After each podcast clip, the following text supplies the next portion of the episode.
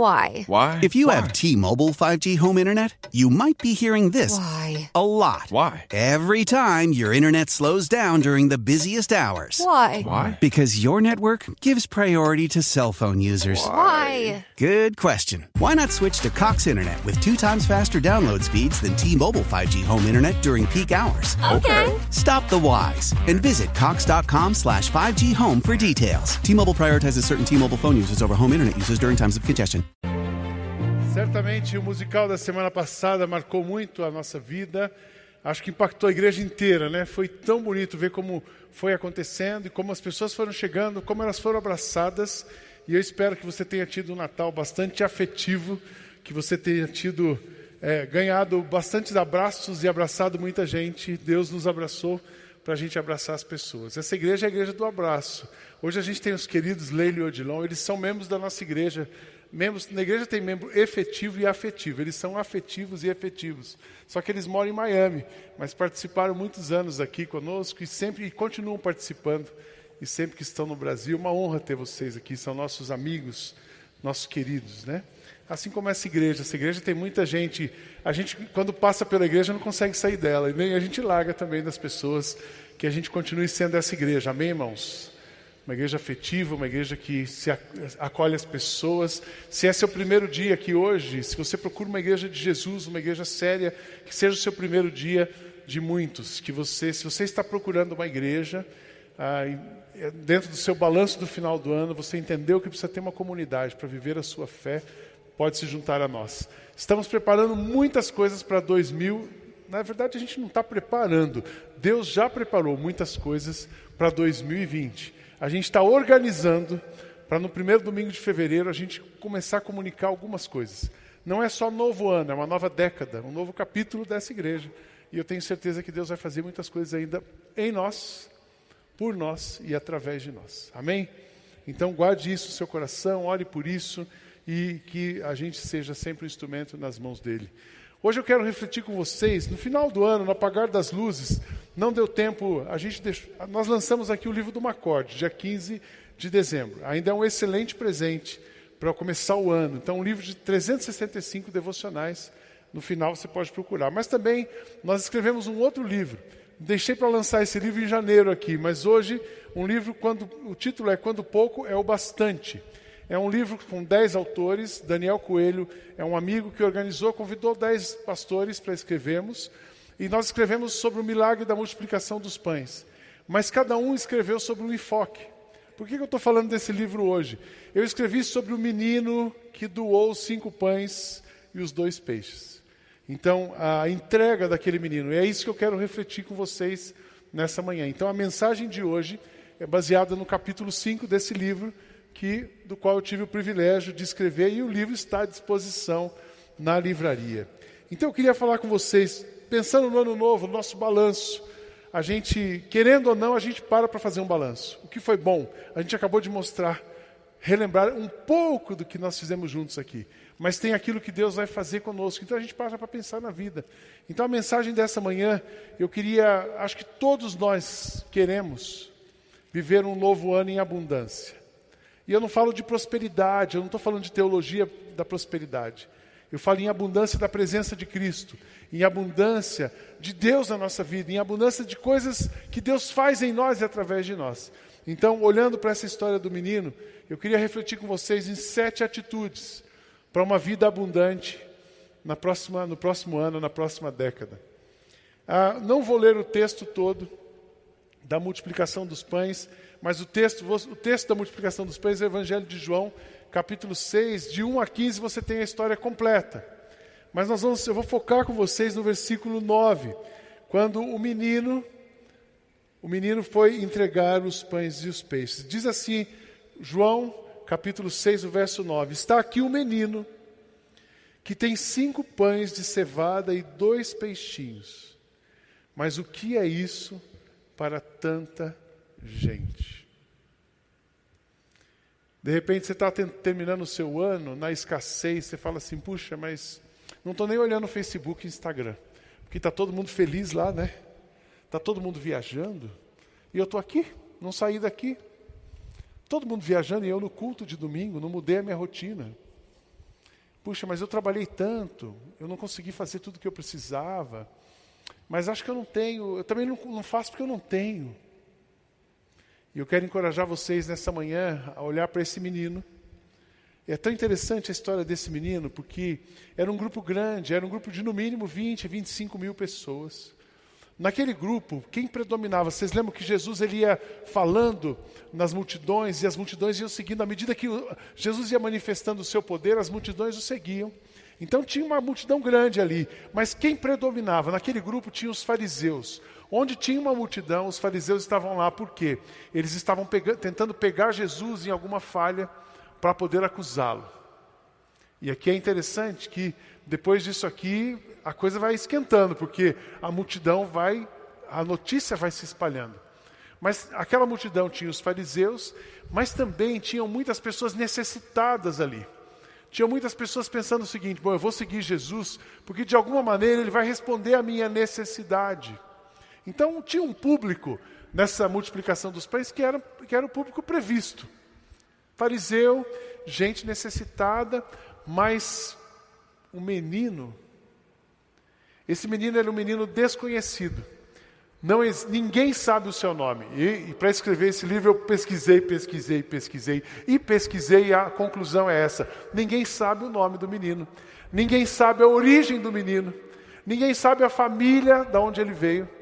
Mas a gente sabe o seguinte: a atitude desse menino fez com que uma das maiores feitos ali na região de Tiberíades, no mar da Galileia, era ali que eles estavam, mar de Tiberíades, Mar da Galileia, região de Tiberíades, e é ali que aconteceu essa multiplicação, e esse menino anônimo entra para a história por causa das suas atitudes, por causa da, do desprendimento dele. Então, é muito interessante a atitude, o comportamento, a, a visão que esse menino teve daquele momento. Alguns domingos atrás, no mês passado, eu acho que eu preguei, mês retrasado, eu preguei aqui sobre os discípulos que os discípulos ficaram desconfortáveis. Jesus tinha provocado um desconforto, porque os discípulos queriam ir para casa, lembram disso? Já é tarde, vamos mandar todo mundo para casa. E olha, a gente já, já resolveu. Jesus disse: não, nós vamos alimentar toda essa multidão. Então, quando Jesus toma essa atitude, ele provoca um desconforto nos discípulos. E os discípulos ficam ali meio sem saber o que fazer. Mas o menino não olhou para o desconforto dos discípulos. O menino não olhou para o tamanho da multidão, o menino não olhou para aquilo que ele tinha, mas ele olhou para Jesus. E ele vai até André, e ele pega os seus cinco pães e os dois peixes e entrega para André.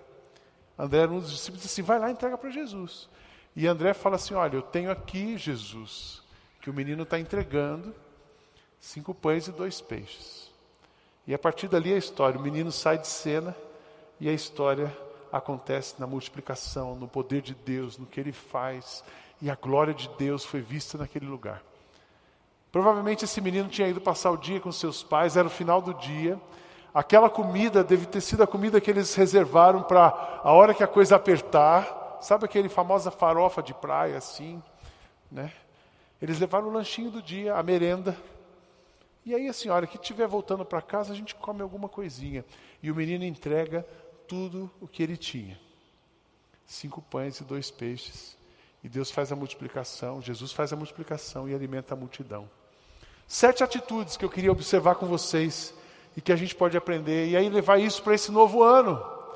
Dentro da sua lista, coloca, se ainda não está, coloca algumas coisas que a gente aprende com esse menino. A primeira coisa que a gente aprende com ele é a generosidade. O que podemos aprender e praticar com este menino? Seja generoso. Esse menino foi extremamente generoso. Por quê? Porque ele deu tudo o que tinha. Eles tinha, esse menino tinha um coração aberto para servir, à disposição de repartir. Ele podia ter dito o seguinte: bom, isso não é um problema meu. Ele podia ter ficado na dele. Mas ele pegou tudo que ele tinha, que era muito pouco, mas ele entregou. O que, que aconteceu quando ele entrega essa disposição dele de repartir, fez com que ele experimentasse o poder de Jesus de uma forma sobrenatural? O que ele está nos ensinando aqui é que quando a gente se entrega, Entregamos o que temos, o que somos, sem reservas. Quando colocamos nas mãos de Deus o que temos, o que somos, nós vamos experimentar o seu poder sobrenatural. E esse menino experimentou. Você quer, você quer experimentar o poder sobrenatural de Deus no próximo ano? Um dos caminhos é a generosidade. Às vezes a gente pensa que é o contrário, eu preciso guardar, eu preciso reter, eu preciso me proteger. Não, eu preciso me render. Quanto mais nos entregamos, quando abrimos as nossas mãos, Deus abre as mãos dele. Deus multiplica tudo que nós estamos prontos para repartir. É muito interessante. Quando você pega uma coisa e fica na sua mão, aquilo é que fica com você. Foi assim na parábola dos talentos. Aquele homem que recebeu um talento e enterrou, ficou com ele. O que deu dois e cinco, multiplicou. Porque quando a gente pega o que a gente tem e coloca, ele multiplica. E Deus multiplica para quê? Para a glória dele e para abençoar as pessoas. O nome de Jesus foi honrado, foi conhecido, e a glória de Deus foi vista naquele lugar, e muitas pessoas, mais de 25 mil pessoas, por causa da generosidade daquele menino, foram abençoadas. Deus que dá semente para semear o pão, para comer, também dará a vocês todas as sementes que vocês precisam. Você fala, puxa, eu não tenho nada. Não, Deus já colocou na sua, na sua mão coisas que podem ser dedicadas a Ele. Deus já colocou no seu coração, na sua vida, todos nesse auditório podem ser generosos. Deus que dá a semente para semear e o pão para comer, também dará a vocês todas as sementes que vocês precisam.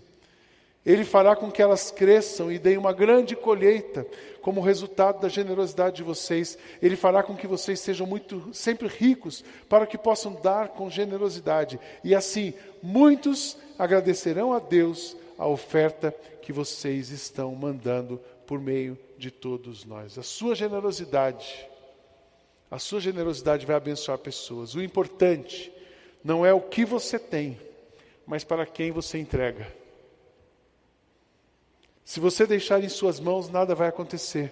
Mas se você colocar nas mãos de Jesus, Ele vai multiplicar e você vai conhecer a verdadeira abundância. Amém, irmãos? Você fala, puxa, mas eu tenho pouco recurso. Eu quero te dizer uma coisa: Deus não está interessado no seu recurso, Ele está interessado no seu coração. Onde estiver o seu coração, aí estará o seu tesouro. E tudo que partir do seu coração e você colocar na mão dele, ele vai multiplicar. Eu não me esqueço dessa frase: Deus está pronto para multiplicar tudo aquilo que nós estamos prontos para repartir. Nós temos experimentado isso aqui na igreja, nós temos experimentado isso como comunidade. A, a Igreja 21 é um exemplo disso. Ver aquelas igrejas no sul prosperando, crescendo, pastores estão felizes. Ver igrejas no Nordeste sendo despertadas, ver igrejas em Manaus, nós estamos hoje no Brasil inteiro, 70 igrejas. Mas nós temos muito pouco, mas o que nós temos, nós temos repartido com esses irmãos. E nós temos visto como comunidade Deus multiplicar. Mas e você? Você tem sido generoso? Será que você tem guardado mais do que repartido? Onde está o seu coração? Como é que está o seu coração para ser generoso? Eu dou graças a Deus porque a gente está aprendendo a ser generoso. Mas esse menino nos dá uma lição máxima. Ele entregou o que tinha, colocou nas mãos do Senhor. Segunda lição: a generosidade, a simplicidade do menino. A simplicidade. Aquele menino ele foi tão simples que ele chegou a ser ingênuo. Se ele tivesse feito um pouco de conta, assim, olhado a multidão, cinco pães e os peixes, deixa eu ficar quieto aqui. Aliás, deixou vazado aqui porque não vai dar para todo mundo comer, não deve ter nada por perto, já está ficando noite. Mas aquele menino foi tão simples. O conceito de simplicidade: simplicidade é você dar o melhor que você tem para alguém. Isso é ser simples. Simplicidade não é você. Às vezes a gente confunde simplicidade com ser piegas, puxa, ah, o fulano lá fala que é simples, mas ele está sempre. É, não, simplicidade é você pegar o melhor que você tem Chegou alguém na sua casa, receba com simplicidade, pega o melhor que você tem e entrega para aquela pessoa. Isso é ser simples.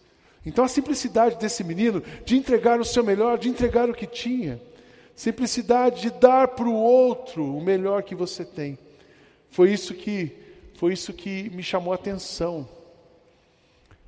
Esse menino podia ter dado, podia não ter dado, mas ele fala assim: Eu vou entregar. Mas será que ele não pensou na multidão? Isso me intrigou. Por que, que ele não pensou na multidão, o tamanho da multidão? Porque se ele pensasse na multidão, ele não daria os pães. Se ele pensasse nele mesmo, ele também não daria os pães. Mas ele pensou no que Deus podia fazer. Ele pensou de uma maneira tão simples, ele foi compassivo e foi na direção das pessoas. Ele olhou a multidão e olhou o que Deus podia fazer por ela. Nas mãos do Senhor, aquilo podia ser multiplicado e alimentado. Muitas vezes eu vou falar de mim, eu deixo de repartir porque eu acho que eu tenho pouco, mas não é assim que funciona.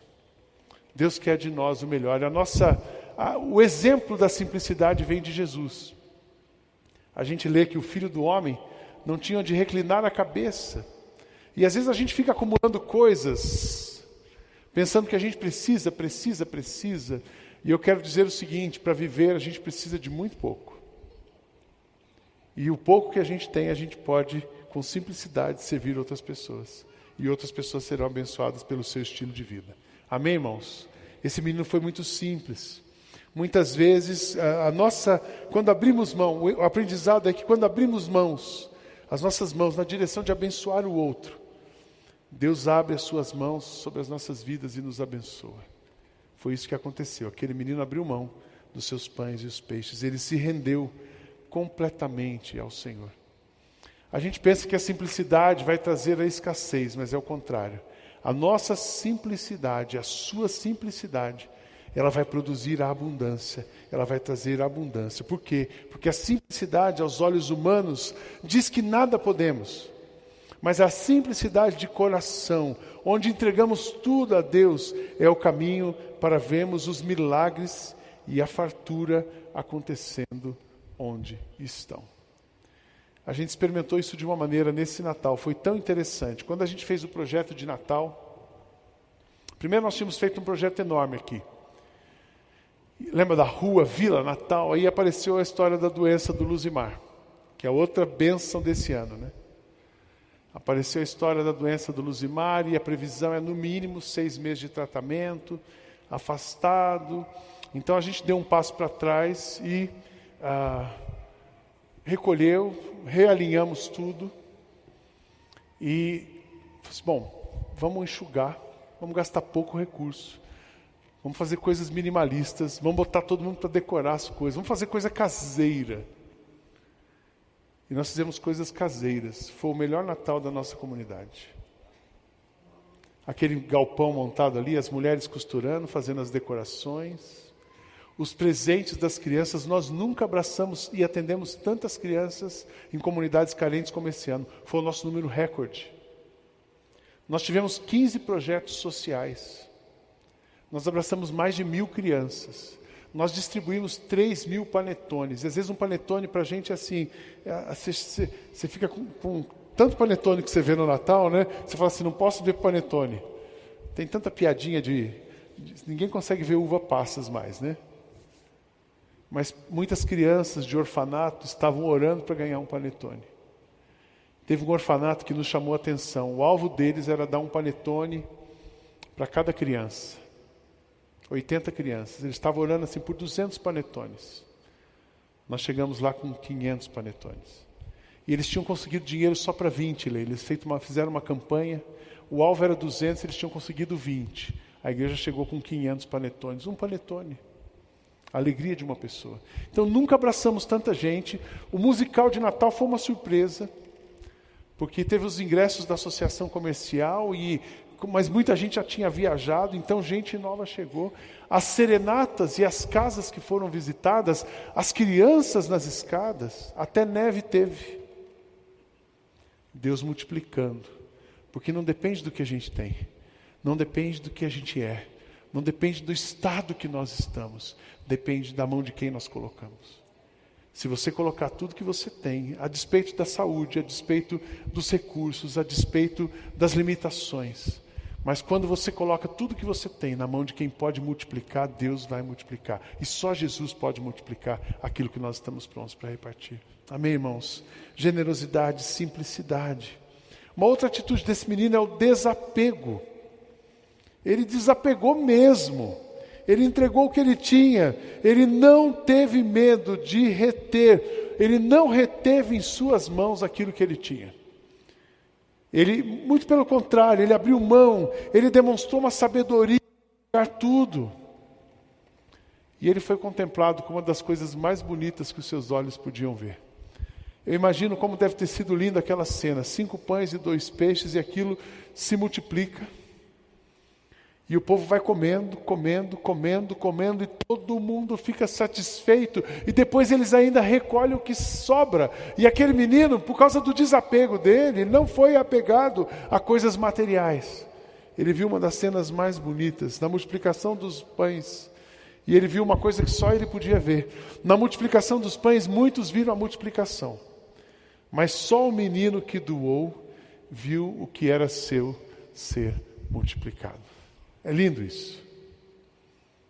Ele pegou uma coisa dele, que ele falou assim: Eu abro mão. Eu me lembro de um missionário. Esse missionário, Jim Elliot, ele tem uma das frases que ficou mais famosas e, é, é, e ditas no mundo missionário. Ele diz o seguinte: Não é tolo quem abre mão do que não pode reter para ganhar aquilo que não pode perder. Vou repetir. Não é tolo quem abre mão do que não pode reter para ganhar aquilo que não pode perder. E às vezes a gente, quando a gente tem que abrir mão de alguma coisa, a gente se sente meio.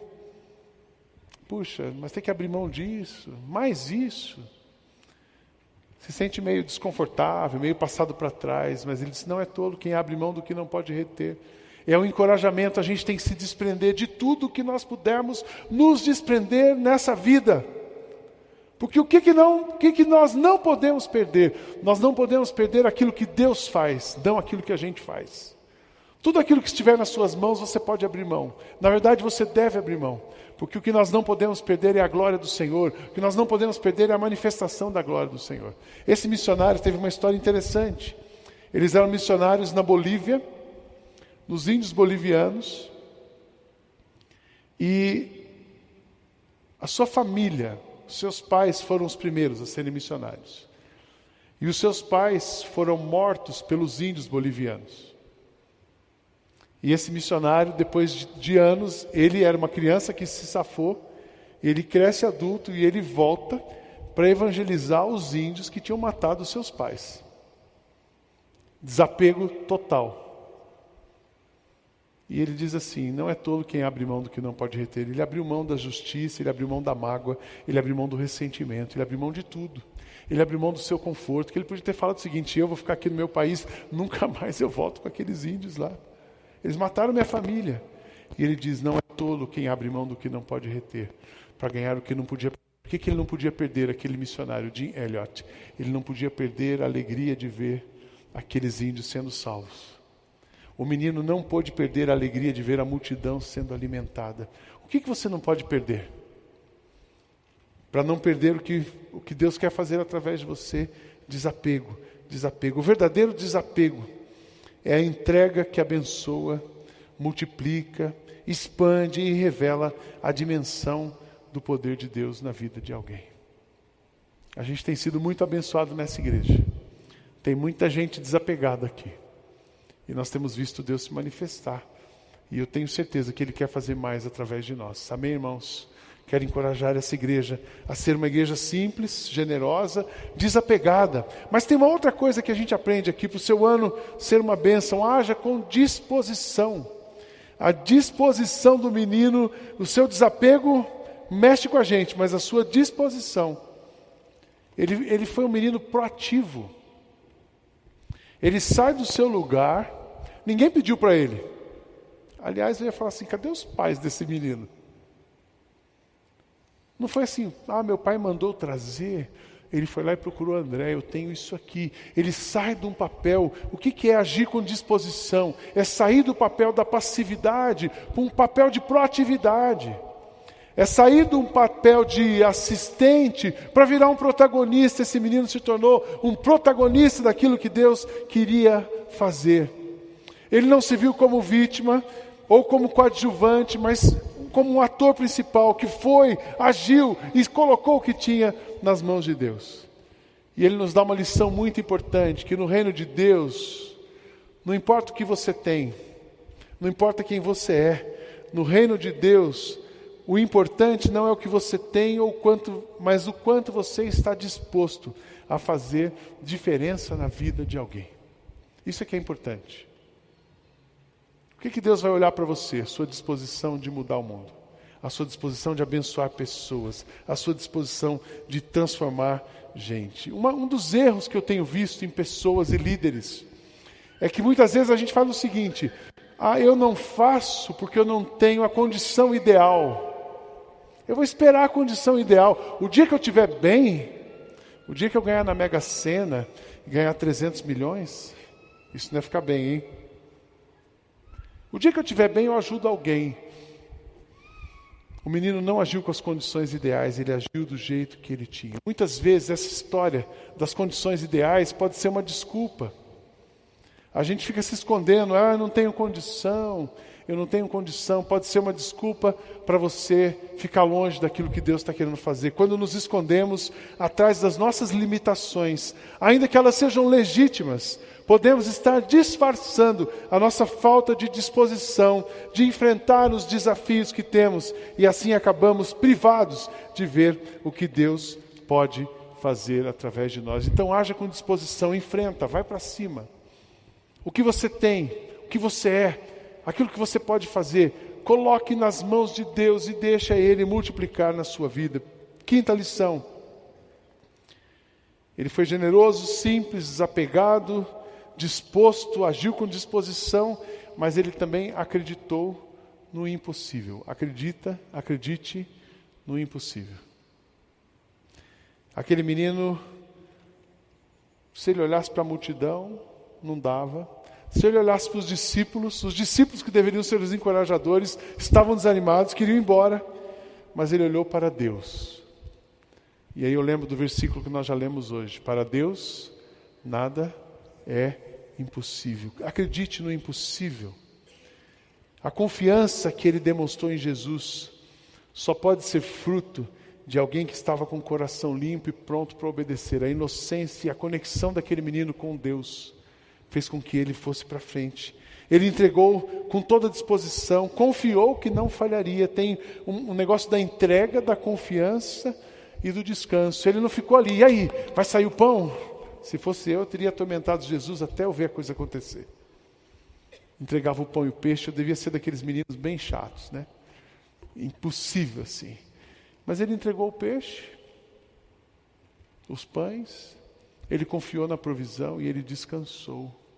E ele viu o milagre sendo e o milagre acontecendo. Eu acho interessante que o menino não colocou condições. Ele não questionou, ele não impôs, olha, eu estou trazendo pão, mas serve primeiro aquele lado. Olha, eu estou aqui, mas eu quero ver. Será que vai dar? Qual é o prazo? O senhor vai fazer? Muitas vezes a gente é assim, né? A gente acreditar no impossível é abrir mão total do controle, é saber, é descansar, faz, faz a sua parte. Entrega tudo para Ele, sabendo que Ele vai fazer tudo por você. Amém, irmãos? Creia no impossível. A sexta lição: seja corajoso. Que coragem esse menino teve? Ele teve coragem de sair do seu lugar e se expor diante da multidão e do próprio Jesus. Ele estava ali. Coragem de se expor. Ele não teve medo. E a sua coragem, eu coloquei no seu esboço, venceu o preconceito. Ele era, só era um menino. Crianças e mulheres eram totalmente desprezíveis naquele contexto. Ele vence o medo, ele vence o preconceito, ele vence o anonimato.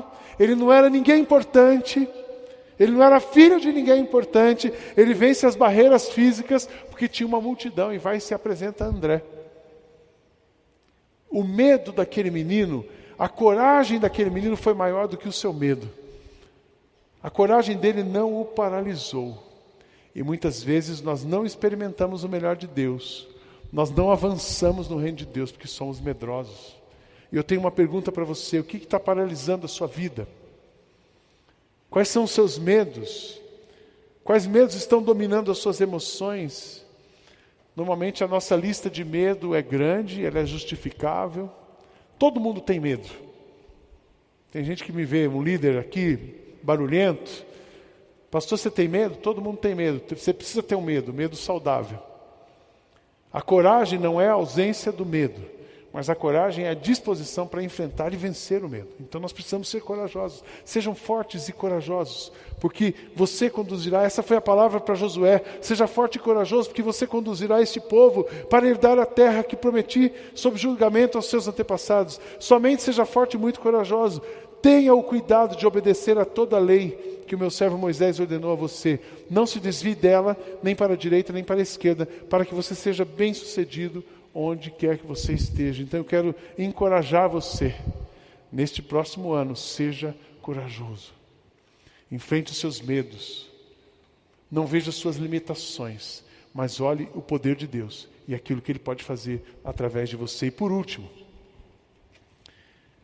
assuma responsabilidade. Aquele menino ele foi simples, generoso, desapegado, disposto, acreditou, corajoso, mas ele assumiu a responsabilidade. Era dele o privilégio de levar os pães e os peixes. Era dele o privilégio de entregar o que tinha. Era dele a responsabilidade diante daquela dificuldade de apresentar uma solução e ser parte da solução. Deus fez o um milagre. Cristo multiplicou mas ele teve a sua disposição. Diante da dificuldade, da limitação, ele enxergou a oportunidade e a abundância. Filipe, discípulo, olhou o orçamento. Pelo orçamento não dava, não tinha budget para avançar. Os discípulos olharam assim a hora e vamos embora. Mas o menino viu o tamanho da oportunidade daquela multidão conhecer o poder de Jesus. E ele disse assim: Bom, preciso fazer minha parte. Qual é a minha parte? Minha parte é entregar o que eu tenho. Minha parte é, é ser, ainda que pequeno, parte de Deus, daquilo que Deus está fazendo no mundo. Nós temos uma responsabilidade. Nós temos uma responsabilidade com a missão. Deus tem mexido na nossa vida, Deus tem mexido no nosso coração. Deus quer fazer muita coisa na sua vida ainda por uma razão, por causa da missão. Tem muita gente para ser alcançada através da sua vida. Tem muita gente para ser abraçada através da sua vida. Tem muita gente que ainda vai sair da pobreza através da sua vida. Tem muita família que vai ser restaurada por causa de uma palavra e um testemunho seu. Tem muita gente que vai ser curada por causa de um convite ou de uma oração sua. Então Deus quer fazer coisas na vida das pessoas através de você. Todo mundo aqui, todo mundo nesse auditório, sem nenhuma exceção, tem alguma coisa que pode entregar para Deus, colocar nas mãos dele e pedir que ele multiplique e abençoe outras pessoas. Amém. Você quer um novo ano diferente? Um novo ano em abundância? Olhe para o menino da multiplicação dos pães. Que todos nós possamos ser como aquele menino que entregou o que tinha, porque aquilo que você tem nas mãos certas vai ser multiplicado e vai abençoar muita gente, inclusive a sua vida. Feche seus olhos, vamos orar. Queria que você orasse, perguntando para Deus, ou pedindo para Deus, o que precisa ser tirado da sua vida, para que você possa ser como esse menino. Esse menino estava ele era o próprio Deus se manifestando, mobilizando, Deus agindo, para que a glória dele fosse vista. Pergunte para Jesus o que precisa mudar no seu comportamento. O que mais você pode fazer? O que você precisa entregar para Ele? Que 2020 seja um ano menos você e mais Jesus através de você. Obrigado, Senhor o Senhor tem cuidado de nós, obrigado porque o Senhor tem nos inspirado. E a minha oração, a nossa oração, é que todos nós sejamos como esse menino, desprendidos, corajosos, generosos, completamente dependentes do Senhor, para a tua glória, para a nossa satisfação, em nome de Jesus. Amém. How powerful is Cox Internet? So powerful that one day your daughter will be able to simulate a soccer match against some of the world's best players right from your backyard. Get gig speeds powered by fiber from Cox. It's internet built for tomorrow, today. Internet delivered through Cox's hybrid fiber coax network. Speeds vary and are not guaranteed. Cox terms and other restrictions apply.